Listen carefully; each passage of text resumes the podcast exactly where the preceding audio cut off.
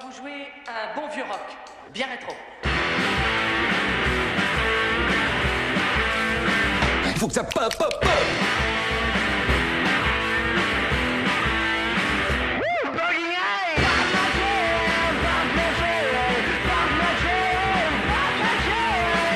Amis du rock, soyez les bienvenus pour une nouvelle édition des 24 minutes du rock avec mon acolyte de toujours à mes côtés, Stan. Salut Stan. Salut Matt, salut à tous. On part en voyage cette fois-ci pour un très très beau voyage. On va de l'autre côté de la planète, figure-toi, on va partir en Australie puisque l'Australie est aussi une des patries du rock'n'roll, même si ça saute pas à l'idée comme ça tout de suite. Bah oui, c'est vrai que eux ne l'ont pas inventé comme les Américains, ils n'ont pas fait évoluer autant que les Anglais. Mais dès les années 60, il y a des groupes qui se font entendre, et même déjà au-delà de ce continent qu'est l'Australie, des groupes comme les Easy Beats ou même euh, les Bee Gees, hein, qui sont aussi euh, australiens d'origine. Mais vu que c'est le rock qui nous intéresse, euh, on va s'intéresser surtout aux années 70. C'est là que se développe la scène du hard rock qui va conquérir le monde entier et placer l'Australie sur la carte du rock and roll avec évidemment un groupe mythique.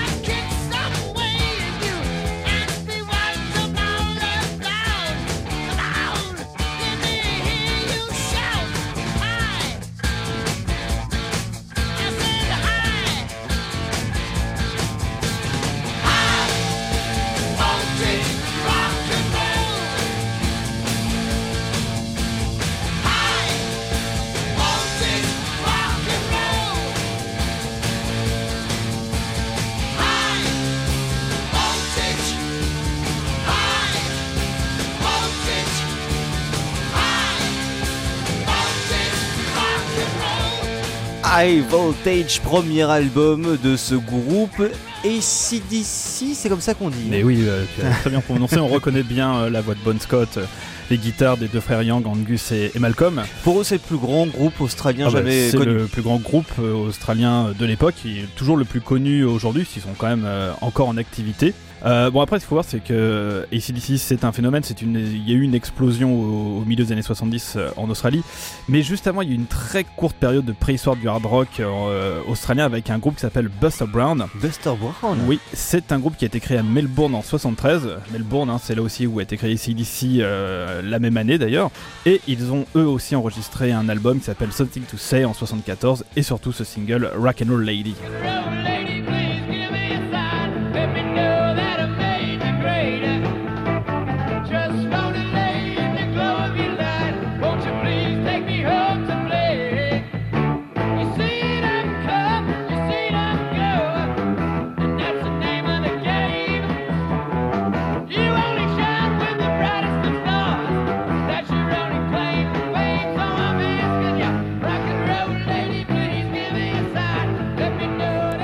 Alors ça n'a pas l'air comme ça, hein. Buster Brown avec Rock'n'Roll Lady, ce sont les bases du rock'n'roll australien qui sont posées là sous nos oreilles. Bah oui, c'est un vrai morceau d'histoire euh, ce groupe parce que déjà à la batterie on trouve un certain Phil Rudd. Ah bah tiens donc. Voilà, Phil Rudd qui va quitter rapidement euh, Buster Brown pour devenir le batteur d'ACDC.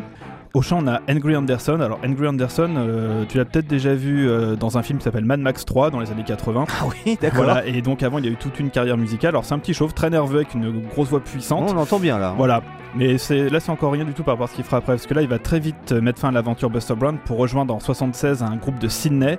Et ce groupe il est composé d'anciens membres justement de Buster Brown et ce groupe il s'appelle Rose Tattoo. Et là on entend justement la voix qui évolue sur ce titre, One of the Boys.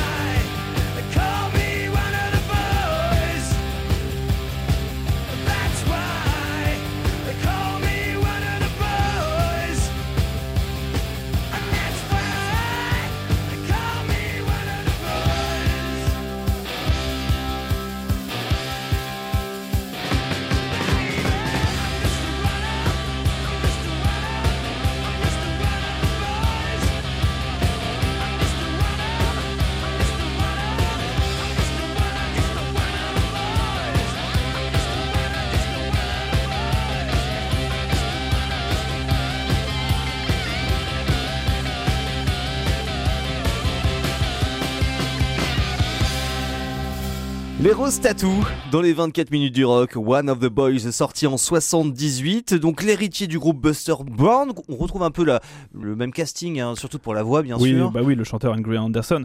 Mais en fait, euh, Rose Tattoo, c'est un peu les, les jumeaux malchanceux d'ACDC. Alors, ils ont le même, les mêmes producteurs, hein, Harry Vanda et George Young, George Young, euh, le frère le frère euh, d'Angus et Malcolm Young d'ACDC.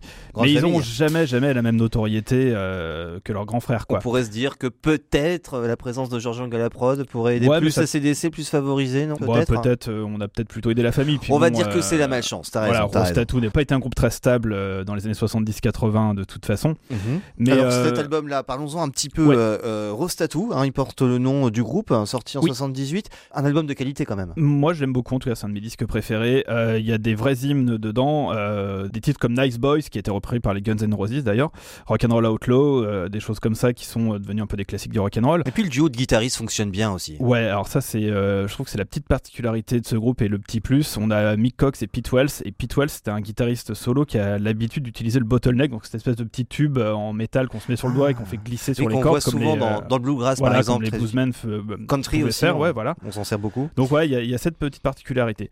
Bon, le problème, c'est qu'à partir de 1980, il commence à tourner aux États-Unis et en Europe, Rostatou. Euh, il commence un peu à grandir en notoriété, à placer des titres dans les charts, mais euh, ça reste un groupe euh, assez instable où les membres ont tendance un petit peu à, C'est-à-dire que à la vie rock'n'roll sur scène, Ouais, mais en ça, dehors mais de la aussi scène. à faire beaucoup d'excès. Ouais. Du coup, on a un groupe où les membres quittent la formation les uns après les autres. Ça se termine quand leur aventure Ça va finalement se terminer en 87, hein, euh, bah, au moment où va commencer la carrière solo d'Angry Anderson. Alors, ça a été tellement rapide que ce qui allait être l'album de Rosatou est devenu son album solo, donc c'est dire l'instabilité euh, des musiciens. Je vois. Bon, après, et euh, et aujourd'hui, donc maintenant, Oui, voilà, il y a eu plusieurs reformation. Euh, pour euh, l'anecdote, ils sont passés au Hellfest il y a une dizaine d'années, donc ils tournent toujours. Toujours avec Angry Anderson au chant, qui est le, le pilier, le, le vraiment membre fondateur. Il faut dire que la plupart des membres originaux sont décédés aujourd'hui. Et ce qui est intéressant, c'est que depuis 2017, euh, à la basse, on trouve Mark Evans. Et Mark Evans, c'est ni plus ni moins que euh, l'un des premiers bassiste. bassistes Mm. d'ACDC, bah, qui jouait d'ailleurs sur High Voltage, qu'on a écouté en début d'émission. Bon, la boucle est bouclée pour euh, ce duo de groupes face à face, mais voilà, ce sont les ennemis préférés, on peut le dire comme ça. Des faux frères, on va dire. Les faux frères. On va continuer hein, bien sûr notre aventure en Australie, le hard rock australien dans les 24 minutes du rock avec un nouveau groupe, lui aussi très connu à l'international. Oui, c'est The Angels, qui eux aussi ont profité un peu de cet élan sur les euh, groupes de hard qui a pu y avoir euh, à la fin des années 70. Alors eux, c'est un peu les mêmes, la même chose que Rostatou, ils fréquentent ACDC, ils sont également produits par Vanda et Young. Décidément, Oui, bah, ils sont voilà. partout ces deux-là Bah, je crois que l'Australie, c'est une terre de cousins, hein, euh, tout le monde doit se connaître. hein. Et en fait, The Angels, ils ont commencé vraiment à décoller en Australie à partir de 78, un peu aussi comme Rostatou, et euh, surtout à partir de cet album Face, qui est leur deuxième titre, Face, Face to to Face. Face, euh, énorme album, c'est le plus connu euh, du groupe. Tiens, on vous propose d'ailleurs d'en écouter quelques notes maintenant avec le titre Marseille, sorti en 78.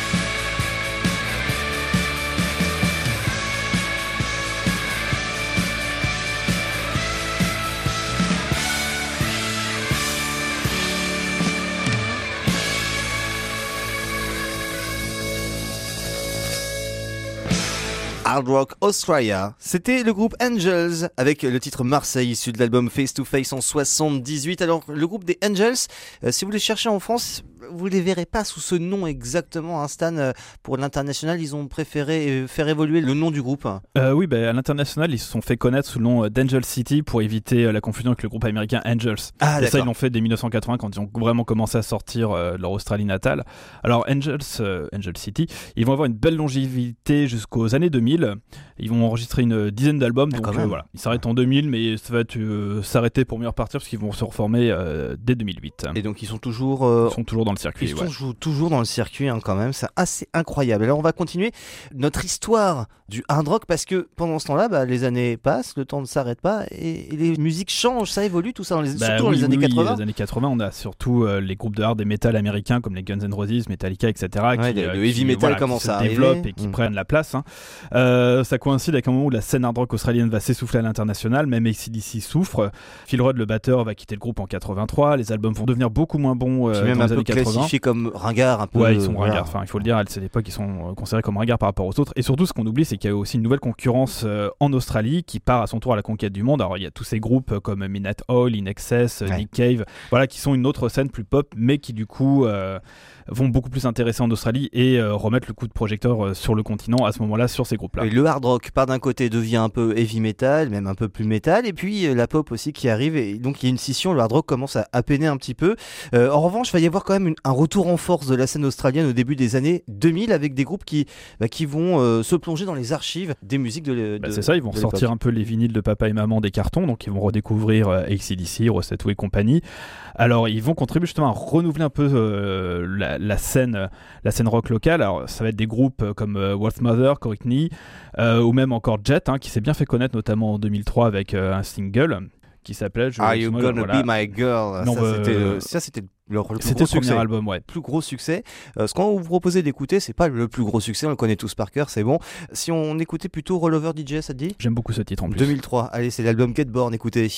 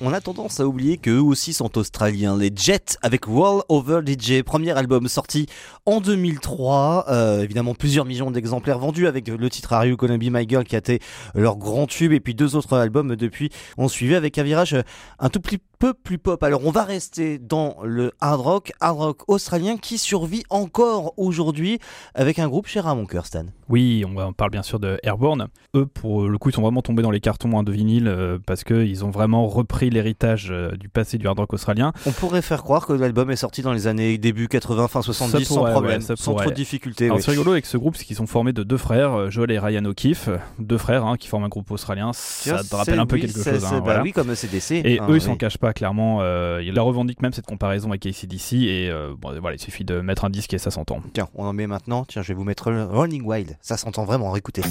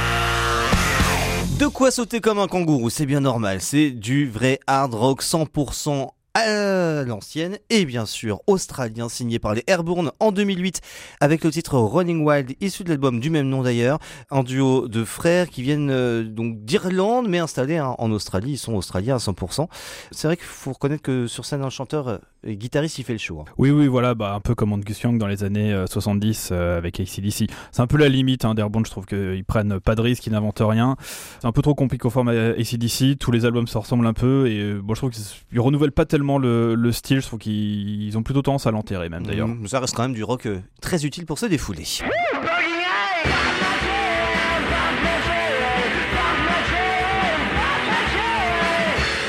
Et nous on lâche rien, on se défoule toujours avec vous et de nouveaux styles, de nouveaux groupes, de nouveaux noms, de nouveaux morceaux que nous allons découvrir ensemble dans un prochain numéro, une prochaine édition.